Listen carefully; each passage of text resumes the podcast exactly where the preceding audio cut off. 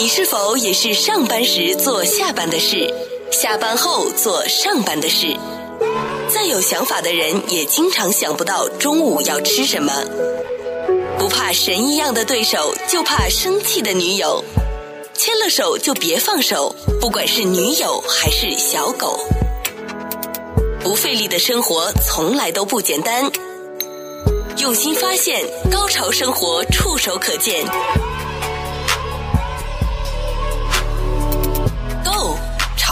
生活，这里是 Go 潮生活，我是小伟，还有生活达人 KY。好了，那么 KY 今天今天外面你来的时候有下雨吗？有啊，有下雨啊，开心。本来说大概中午就已经停了，嗯，早上这场雨还是相当不错。这个礼拜的雨水啊，是我最喜欢的现象，嗯。因为基本上是傍晚到夜里下，白天有一些太阳，嗯，不管对出行的朋友们带来相对少的不便啊，对，其实对花草特别滋润。对，而但我想到的就是，因为现在疫情的数字不是慢慢的变好嘛，有很多户外的就餐区也好像在过去的周末就比较的人多。是的，可是，一下雨，那可能大家又会觉得，好不容易户外的就餐，因为疫情的好转，或者是有的是已经接种了疫苗，是呃，他们也允许在外面去做一些就是吃东西的这种规定啊。那放宽了之后，又遇到了这种天气，今天还蛮冷的，最高的温度我们在大洛杉矶地区看到只有五十多度，六十度不到，就又会觉得，哎呀。这好像大家兴致勃勃的要去户外就餐，我就发现我们电台旁边的那个，他不是搭了一个很大的停车场，对，没错，他们蛮有远见的，在好像还没有到达红色这个级别的时候，他们没降到红色，对，他们就开始要去准备，是。因为他也觉得可能未来不会说马上一下就。马上回到这个室内就餐，可能人们的心里面也会有担心。是的呀，他们就很早就搭，可是我就发现今天天气一冷，嗯，人就马上少了。我我感觉这个也是能理解的，天气寒冷或者是有点湿绵绵的感觉啊，嗯，就不想出门了。我自己倒是一个反潮流的人啊，嗯，我知道这样的天气阴雨的时候呢，是的人流相对少，对，骑着出去更安全，而且受到的照顾跟服务可能也是跟。多的专注吧，对，所以其实我不怕。呃，在洛杉矶，如果真的是大雨临头，更欢迎。嗯，因为其实没几步路，很多地方都能找到停车，要么他自己停车场，要么附近一个停车场就就溜过去，对，也不会走很远的路。有一个雨伞，难得一年能十几回吧，对不对？对。但是用餐的地方基本上都是有有盖的，一般说刚才你说的一个搭个棚，嗯，或者怎么样。所以其实不受影响，而且我上个礼拜不也说了吗？我去好几个 Dine LA 的目的地，嗯嗯，都有这个炉灯暖炉灯啊。所以其实外面比较冷嘛。开炉灯就整好了，不然就太热了，太过分了吧？而且我也觉得我们南加州的人不太怕冷嘛，就是你什么天气你都看到穿短袖的人 大有人在，所以我倒不是觉得有可能是下雨影响了，就是说就餐的环境，嗯、而是说下雨会影响了大家走出家门的，出行的心情，是吧？对，那种意愿。对，但是我觉得因为下了雨之后呢，外面的空气清新，反而我又有点像你，就是反其道行之，嗯、就。反而会加大了我要跑到外面去的这种抑郁。像过去的周末，我就觉得，哎，天气好像要就是降温，是那有可能就是很多人就觉得，哦，那我们就不要出门了，留在家里面，那我就出去了。我去了一趟圣地亚哥，就好久没有这种开车超过一个小时的这种。经历了，路上堵塞吗？还好哎，他该他该塞的地方，我就觉得哎，不管什么时候，是他都会塞呀。哦，Oceanside 的那条路，哦，他好像我我好像没有一次去到那个地方不塞车的。对，但总的车。呃，行程还是比较畅顺，对，对吗？非常非常畅顺，嗯、而且那五号一直往南的，它不是中间有好几段要修路，没错，现在修的都好像差不多，太好了。嗯，那所以这个路况也非常的好，就感受一下大自然，去看了一下花田，然后也顺便看了一下这个大自然，因为那边有海边，是。它的那个地方花田可以望到那个海，很漂亮，很漂亮，天气也蛮好的，我就觉得那个地方跟我们在。住的 San Gabriel Valley，它天气还是有差。昨天这边还是蛮云层厚的嘛，嗯、是是。但在海边圣地亚哥那边就天气蛮好的。我们回来还说，哎呦，你看今天下雨了，那那边肯定天气也不好了嘛。我们还是蛮有运气的，太棒了。所以有时候反其道而行，的确有它的智慧。对啊，就是感受大自然。不过你今天要跟我聊的这个也是更大自然的，我觉得这个好像。是不是会比较有专业程度的一种自然活动呢？因为你比起我们就纯粹跑到户外去，嗯，这个还需要有一定的知识、有一定的装备，还有一定的情怀。我们不要不就先从这个情怀说好了。为什么会有这种活动？你会喜欢吗？哇，我想听众们在在在在猜我们是说什么？你们俩在讲什么东西？有情怀，有装备，有什么知识啊？很复杂。嗯，其实这个有朋友说是高大上。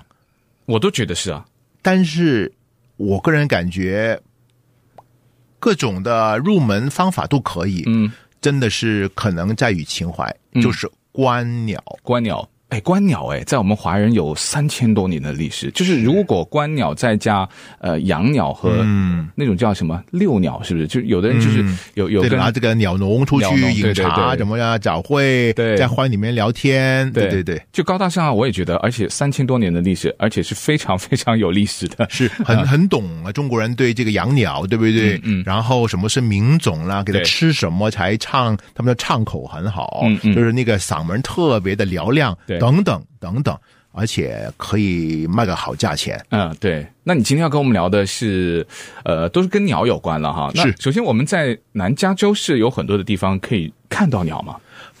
有很多。我们在节后节目之后啊，麻烦呃小伟啦，把一个网站嗯挂上去，嗯、因为这个是尽管是英语的呃世界里面用的，但是啊、呃、有很多丰富的图片，嗯，把不同的鸟类鸟种。的名字以及有关的知识了，简单的介绍一下，嗯，他就看到哦，原来这个我们昨天在路边看到的是这种鸟，嗯，其实南加州因为可能还是相对的自然生态还是比较平衡，嗯，鸟种特别多，现在是春天，嗯嗯，很多是候鸟。已经从寒冷的地方要向南飞，可能慢慢过来这边生活了。嗯嗯。然后反正有些是候鸟，就这过路的季节性。有一些本来在这个地方生活，然后这个时候就可能开始交男女朋友啦。嗯。可能就也呃那个呃呃组织家庭生小孩啦。反正有很多自然的生态在这个繁忙的春天发生。你要是我摆上那个我们 podcast 上面的，是那张地图吗？还是啊、呃，是那个有很多不同鸟种的哦，那篇文章可以，对对对，我都摆。我觉得那个地图更有用，嗯，都要给，因为那个地图是呃，然后 K Y 就跟我分享说，你看在这些的地方，没错，有的很近哎，很近。其实大家都能想象，鸟它需要什么的生活环境。嗯、我们中国人有一个所谓的对大自然吧，我们说或者微生态，嗯，微小的生态，或者是风水吧，一句话，嗯，其实很讲究，嗯，如果家。有一个自来鸟的话，哦，这个是好风水啊！哦，对哈、哦，这个宅是很说很吉利的，对不对？对对，所以这个是很好，嗯，吉宅，嗯。那么中国人也有一些忌讳啊，什么鸟好，什么鸟不好。那么我们这个节目争取机会，也帮一些鸟平反一下。我们说不好的鸟，其实好的不得了。哎，我知道你要说那个就是什么，我们在广告回来告诉大家，因为 我有很多人就是来到美国之后啊，就发现，哎，以前我们好像在亚洲，在在呃很多原居地不太容易看到这种鸟，可是来到美国之后呢，第一印象就觉得怎么这种鸟这么的多，而且这种鸟就像刚刚 KY 说的，有可能跟我们在传统认知方面就是觉得，嗯，它好像不像是一个吉祥鸟哈，那究竟是不是呢？那 KY 好像要告诉大家，有可能跟你想的不太一样。人生有时就跟香菜一样，什么都没做也会被讨厌，一成不变往往比善变更来的讨厌。人生就跟手机一样，无时无刻要充电。睡到中午起床的好处就是可以省下早餐钱。不费力的生活从来都不简单，用心发现高潮生活触手可见 Go 潮生活。好，继续回到高潮生活，有生活达人 K Y，还有我小伟。那我们刚刚在这个广告之前呢，稍微呃小卖了一下这个关子啊。那我觉得应该很多人都会猜到了，就是在美国经常会看到那个黑压压的鸟，就乌鸦吧？我们中文就叫乌鸦嘛，嗯、对，乌亮亮的颜色。对对。那我们好像以前从小就被教育乌鸦是不祥之物，对不对？对，是，就是比如说乌鸦嘴。啊，这个不好，因为乌鸦叫声其实是怎么说呢？挺烦的，对不对？挺烦的，对不对？嗯啊，然后呢，还有乌合之众，就是哎，这帮人都为什么乱搞，怎么走在一起？其实不是不能成大事。我就觉得是不是跟它的颜色会有关系哈？就是它因为全身都是黑，你像其他的鸟，因为特别的，嗯，你可以说它喜庆，但是五彩斑斓啊，就看上去就觉得很漂亮嘛。我们的审美观就觉得黑压压的一片，没有任何的色彩的时候，你就觉得就是很很不漂亮，是你觉得它很丑。如果大家有机会去近距离看一下乌鸦，嗯，其实它的羽毛第一是乌亮亮的，就是说所谓的。乌须黑发，如果老人家的头发有这么乌亮的话，哇，这个就不得了了，油亮亮，而且它那个羽毛上还泛出一丝的蓝光或者是绿光，嗯，看是乌鸦或者是渡鸦了。那么其实这种黑不是平面的一种黑，就是没有任何啊、呃、亮丽的黑。而是充满的，我感觉神秘跟力量。嗯，而且这种乌鸦呢，我们刚呃在广告之前就要好想就是要告诉大家，它还是不一样的。因为乌鸦它的中文名字好像有的人只要看到类似这种的鸟，嗯、都把它叫乌鸦。嗯，但是乌鸦准确来说呢，它的英文有两种嘛，一个叫 ravens 啊，ravens 它。如果你是用这个电脑去翻译，或者说你就随便就随便一个翻译一个翻译，它其实中文就很快就会告诉你就是乌鸦。但是，嗯，如果你再深入一下去查，其实它应该叫做渡鸦，就是呃官渡战役的渡。哦，是哦，是叫渡鸦，没错。所以是属于鸦科，但是它的个头比乌鸦大三四倍。它能到四五磅，嗯，呃，在网上有很多流传下来的短片也好，文章也好，说到这个渡鸦，啊、呃，为了它的生存，为了它的这个团体，可以跟麻鹰搏斗，嗯，可以在大灰狼的嘴巴周边抢食物，其实是非常勇毅的。当然呢，乌鸦、渡鸦都是所谓的就是捡食者，就是一些腐烂的尸体，它会把你清理掉，其实是大自然的清道夫。哦，那它就是跟我们如果普通现在可能大家更多看到的是那个 crows，就是没错，乌鸦，真的乌鸦是。那 ravens，那如果是从体型上。我在之前就是因为这件事情，我就看了一下那个功课嘛，嗯、我就发现他们有很多其实不一样哦。是的，那呃，真正我们平时看到那种 crows 的乌鸦是真的就是全黑，但那个 ravens 像它的翅膀还是它的肚皮的斜对两边，它是有那种泛蓝色和紫色，没错，有光泽的，而且 raven 它的下巴那些羽毛啊。还会有点等着男大男生的胡须一样，有层次感的，对，而且他的头顶还有一些羽毛，好像会。啊，散散开，嗯，挺有立体感的，嗯，还有它的尾巴在飞翔的过程当中呢，一个是有一个像这个雁形的，对对对对，还有一个就是像扇子的，就是、没错，就是普通岔开的，对。那最容易我们肉眼去区分的，如果是普通我们看到的那个 crows 的乌鸦，它是体积相对比较小一点嘛，啊，ravens 它就是比较大一点的。那我我们在广播就没有办法用一些这个影像跟大家说，但我们声音倒是可以，通过声音你就认得出了，我们。试一试看能不能听得出来，啊、因为它有英文那个旁述，对，我们就稍微跟大家讲一讲。Crows are louder and lead towards a harsh。这个就是乌鸦的声音了，呀呀呀，这个所以可能也因为这个叫乌鸦吧，对不对？黑色的呀呀叫。那这个是渡鸦，是 raven 的，它没有刚才这么尖高，嗯呃音的声音，嗯，所以它真的好不一样。Just rock。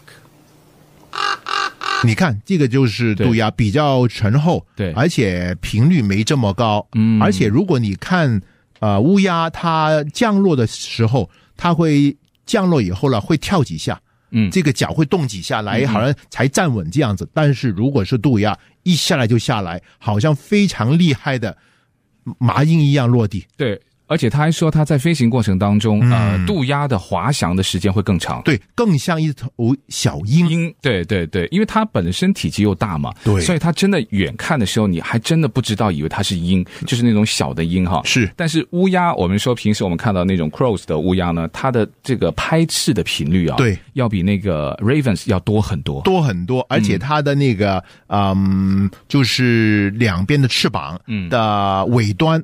你会看到它不规则的羽毛会出来的，嗯，但如果是渡鸦，它就一片啊、呃、很流线型的，好像滑翔机一样的呃机翼一样，嗯，所以这可能这个原因让它这个滑翔更容易吧。可是这两种呃，我们都叫它叫呃鸭哈乌鸦或者是渡鸦，我们在平时自己住的环境里面是都有机会均等可以看到它们？其实不是的，一般的在城市都是看到乌鸦哦，因为它跟城市人类共处的。呃，概率高好多，它也会吃人下呃留下的一些食物啊、垃圾啊，怎么样？有很多时候可能那个垃圾桶没盖好啊，它也很聪明，嗯、然后它会找到这样人类剩下的食物。哎，海边特别多，没错，因为有很多人吃的东西啊、嗯、丢啊，怎么样？但是渡鸦一般住在呃山沟啊、山林啊里边去，所以它更是。跟大自然互相相处的更多。嗯，那我们如果说要为这个乌鸦去证明的话，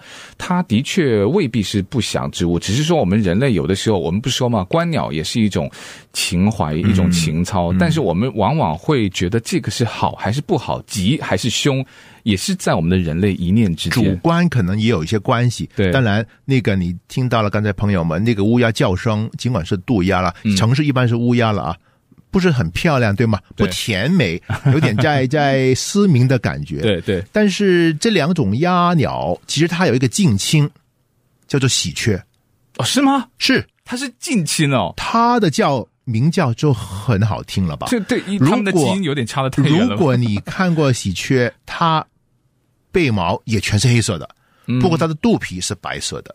就就比较好看，它的配色比较好看。啊，对对对对，黑白相配吧，对不对？对，所以其实很有趣，就是这个表哥表弟了，嗯，他的鸣叫就特别清脆的，所以人家喜欢喜鹊，嗯，不喜欢乌鸦，但是乌鸦也好，渡鸦也好，是帮城市或者人类清理了很多呃生活中不必要的一些垃圾，同时，嗯，其实会捉老鼠，老鼠吗？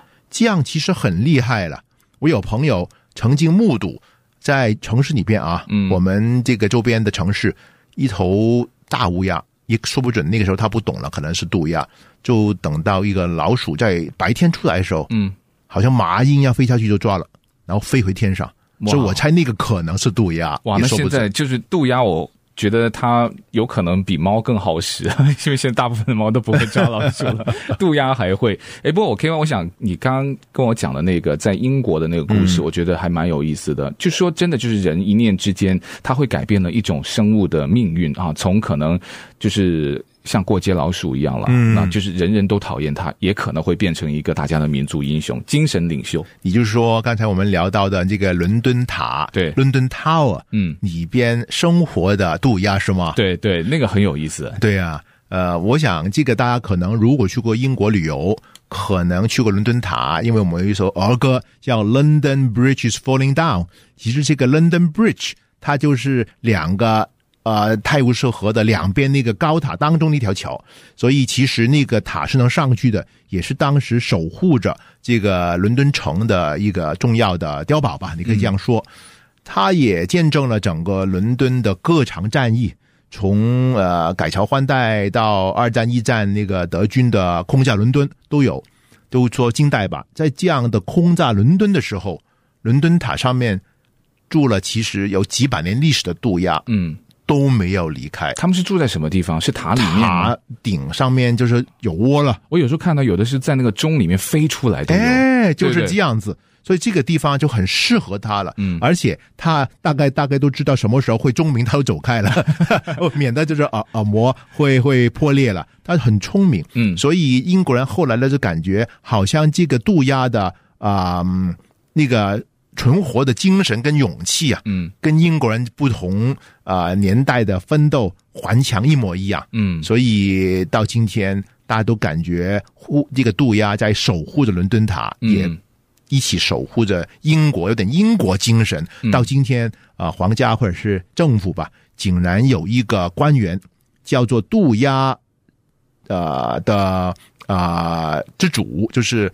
啊、呃，他专门去管 Raven Master 哦，他就会饲养、侍候这只渡鸦，确保他在伦敦塔上面的生活安好。哦，那就是要住在伦敦塔上面的渡鸦才有幸了。那当然，你要移居到那个地方，你也会被照顾；否则你在这个山这深山老林里面，那那个就不受照顾了。所以，当疫情过了，大家有机会再去英国旅游，上上到这个伦敦塔，嗯、你可以确保它的那个时段，你会看到一个穿了好像那个中古世纪的啊、呃、色彩斑斓服装的这个啊、呃、Raven Master，嗯，那个。渡鸦关吧，嗯啊、呃，那个出来给有一些仪式，嗯，挺有趣的。不过呢，我就觉得真的就是不同的国家、不同的文化。像有很多的朋友呢，对日本比较熟悉嘛，去日本的皇城的时候，嗯、我们都会听到导游。就是如果你是哪一次去，我想导游都不会避免跟你说，嗯，因为我们华人文化对于乌鸦，他没有提到具体哈是渡鸦还是乌鸦，但就是这黑黑的那只鸟，嗯，我们都普遍都会觉得它是呃不好的鸟、啊，不祥的啊。对，你就觉得听到它叫，就是肯定有不好的。事情发生，嗯，嗯，可是，在日本的这个京那个东京的皇城，嗯，外面就全部都是这种乌鸦，但日本人是特别喜欢的，因为他觉得那个是有长寿，还有聪慧，呃，尤其适合日本人的那种叫长寿和聪明的文化，所以也就是又跟我们的理解又不太一样了。嗯，其实，如果大家有机会静观一下我们城市的乌鸦了啊，嗯，因为渡鸦可能要跑到比较远的森林里边啊，其实都很相似，你会感觉这个乌鸦。很冷静，嗯，他的眼睛反出蓝光，但是他都看着你，但是又不直视你，嗯，但是他完全在眼皮下知道发生什么事情，然后他敌不动我不动，他一飞出来就好像会办成一个事情这样子，那种冷静或者是低调啊，嗯，又关注又专注。啊，真的说起来就跟大和民族有点相似啊！对对对，所以我们觉得观鸟是一件非常有意思的事情。所以如果哈以后呃大家可以把这个观鸟的活动呢，也可以纳入在大家的这个户外活动的其中之一项。嗯、但是如果看到这个观鸟的活动，也许你首先要找的就是，哎，我在洛杉矶附近什么地方可以看？哎，好啊，对不对？那我们广告回来之后告诉大家。不费力的生活从来都不简单。用心发现，高潮生活触手可见 g 潮生活，享受最高潮的生活。哎，K Y，我觉得可以啊。这个高大上没有想象中那么高大上的活动，观鸟。那首先要告诉大家，我们在洛杉矶的附近吧，啊，我们住的地方究竟有什么地方可以去看鸟？然后 K Y 之前就发了一个那个地图给我看到，好多哎，而且远的、近的，有的是真的很近，就不是说我们要看鸟就跑到那个深山老林里面，你可能就觉得，哎呀，我一出门我要走那么远，就已经把那种呃出门的意愿都给降低了，不是。而且我还发现有的地方还可以跟你一些户外的活动就结合在一起，不是纯粹的观鸟，你可能可以远行，对不对？就是呃爬山，对，爬山可以看公园什么的，都可以跟观鸟结合在一起。有没有哪几个你特别喜欢的呢？K Y？有的，其实，在我们周边地方真的不少，嗯，因为这边水体也挺多的，比比例，比如说 Silver Lake，嗯。就已经很方便了。它是以前是那个水务局那个集水区吧，来处理的地方，让水在那边停一停，处理一下。其实它周边也有很多不不错的餐厅，嗯，所以可以结合观鸟以及出行一下，不错。嗯，还有一个 Delray Lagoon 那个地方，嗯、因为它是呃叫沼泽嘛，是 Marina Del Rey 那边对吗？对对对，那、嗯、所以那个地方是特别容易吸引鸟的。它那个地方是不是特别是候鸟了？因为它有喜欢吃。里面的东西没错，那种就是呃沼泽区啊，就是红木树林啊，那种东西其实是非常适合它咸淡水交接，就更有很多候鸟经过了。可能大家有机会看到苍鹭，哎呀，很漂亮啊！我们中国人不是说鹭鹭鸶都说很长寿吗？对对，那它也很聪明，因为它的脚很长，嗯，高腿美人嘛，对不对？对对，踩在这个沼泽区里边呢，它可以就是找到里边的小鱼小虾来吃，嗯，其实也是很有趣的。我自己啊，曾经。非常非常近距离，就不超过五尺，跟一起苍鹭，他们不怕人哦，不怕，一点都不怕。但是我不是在加州，可能加州怕吧，我在佛州，嗯，停好车，哇，他就在我的车的边上看着我，哇，非常厉害，哇，还有一个，我觉得这个在 Van Nuys 那个是，呃，它是一个盆地，我都不知道那边有个盆地啊，嗯、呃，Sepulveda，Sepulveda，对，那个。我我我就在一零一啊，有这么漂亮的地方，向西走啊、呃，过了好莱坞向西走一点点，然后再向北的话就是那个 Northridge 了。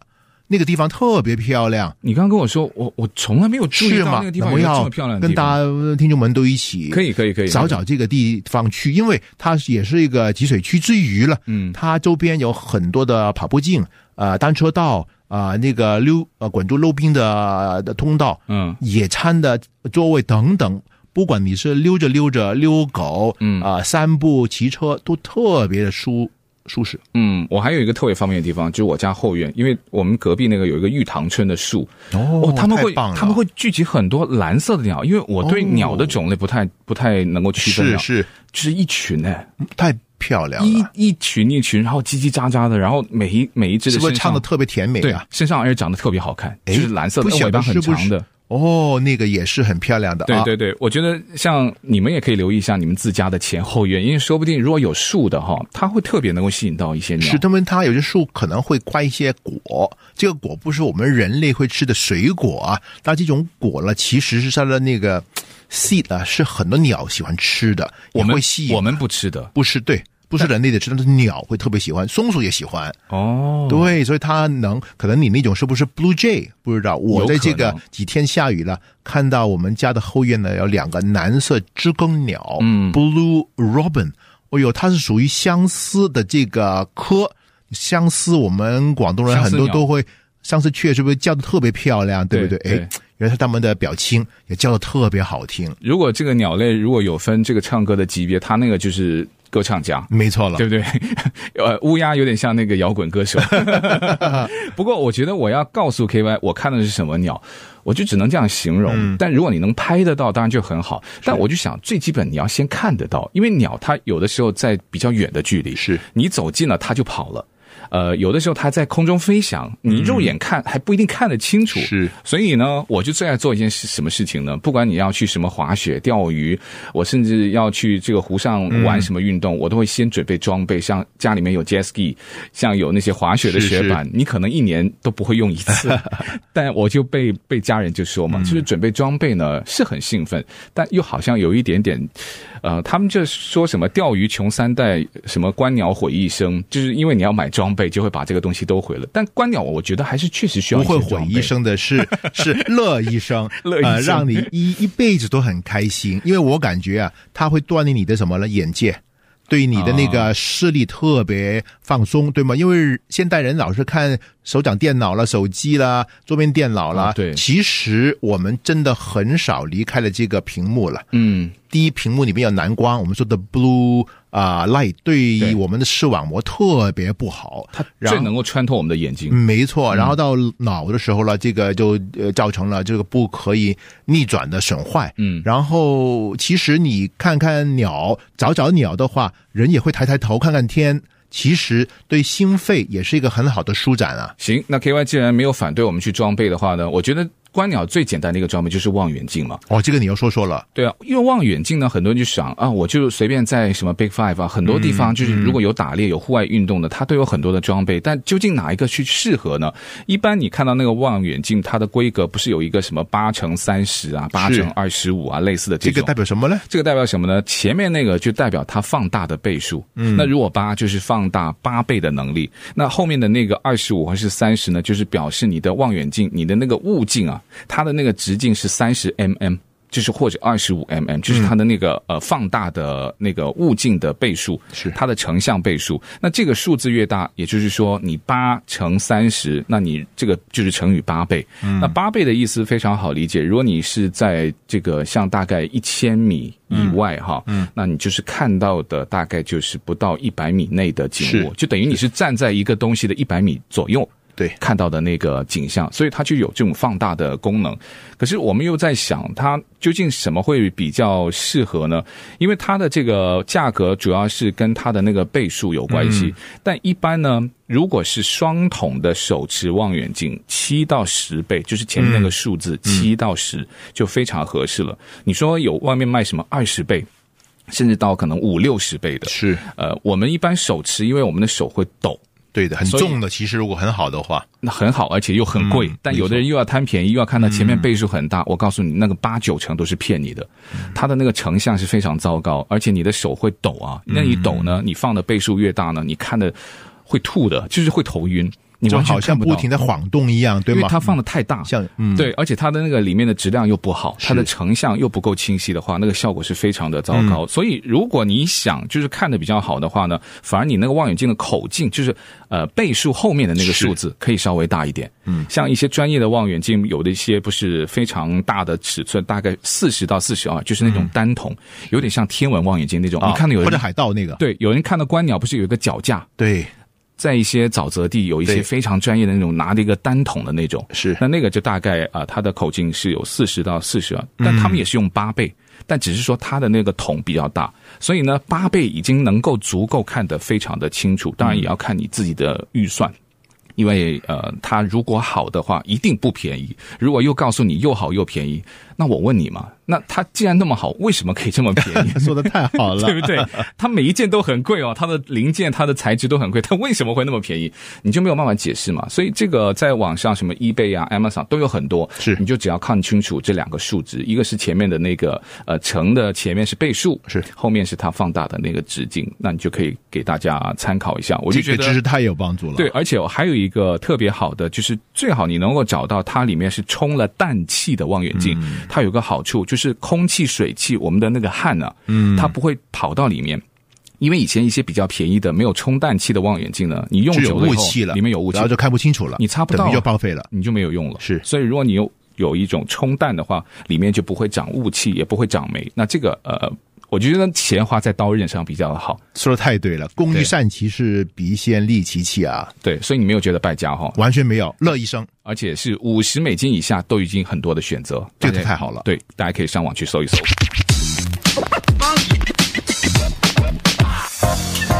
不费力的生活从来都不简单，用心发现，高潮生活触手可见 Go 潮生活。有了好的装备，那我们可以看到的鸟也可能多很多，不只是看黑色的，或是你觉得很好看的，你可以看到各种不一样的鸟了，K-1 对吧？是啊，所以大家朋友们呢，真的要登录一下呃小伟节目的网站啊，嗯，看看里边的一些介绍，讯息量是比较高的。对，我会把那个望远镜的也会放在上面。太棒了，嗯。然后从呃初学者或者起步来讲，嗯，其实大家很了解的麻雀，嗯，就已经很有故事。很难，我们在亚洲感觉麻雀就是黑咕隆咚的，没什么颜色。其实麻雀的那个那个花纹也挺有趣的，因为其实，在街边没有什么空气污染啊。嗯，麻雀的真身给我们看到了，我看过不少。其实它是咖啡色、浅咖啡色，不同程度的咖啡色，有很不一样的变化。所以平凡里边有器用。而且麻雀也帮我们人类处理了很多小害虫，是很有帮助的。不要就是看那个麻雀虚小，我们说其实很大很大的啊，对人类的贡献。所以大家不要因为啊，很多人说观鸟是太贵了，或者什么啊倾家荡产，不是，嗯，它的确是高大上。但是我跟小伟心目中的高大上是格局要高。对，心胸会宽广，嗯，而且大家要不停学习，充满了上进心，嗯，所以实至名归的一个高大上的活动。也祝愿大家在这个开春呢，多多有高大上的活动，包括观鸟。好，那我们今天就聊到这边啊，谢谢 KY 的分享，也感谢我们听众的收听。那么，如果想知道详细的资讯，我们会在 Podcast 重播的下面的描述栏呢，会放上我们刚才提供到的各种的链接。